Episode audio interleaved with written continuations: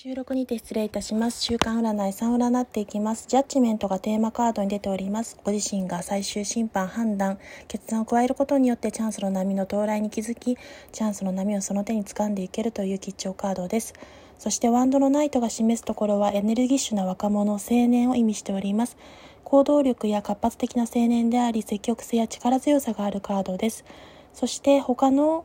トート版や GD 版のカードでは戦車をライオンが引いています。ライオンは本能や野生の象徴であり、ナイトはそれを原動力としてコントロールして感情バランスを図りながら先へと進み、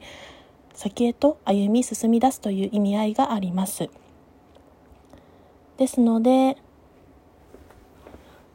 情熱的なエネルギーを持って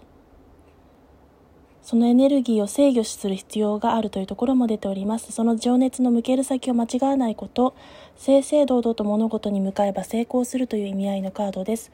そしてワンドの7逆位置が示すのは、その成功に向かう中で困難に立ち向かい、障害が生まれやすく、対立を見やすい、つまりは一匹狼になりやすいことが注意点だということは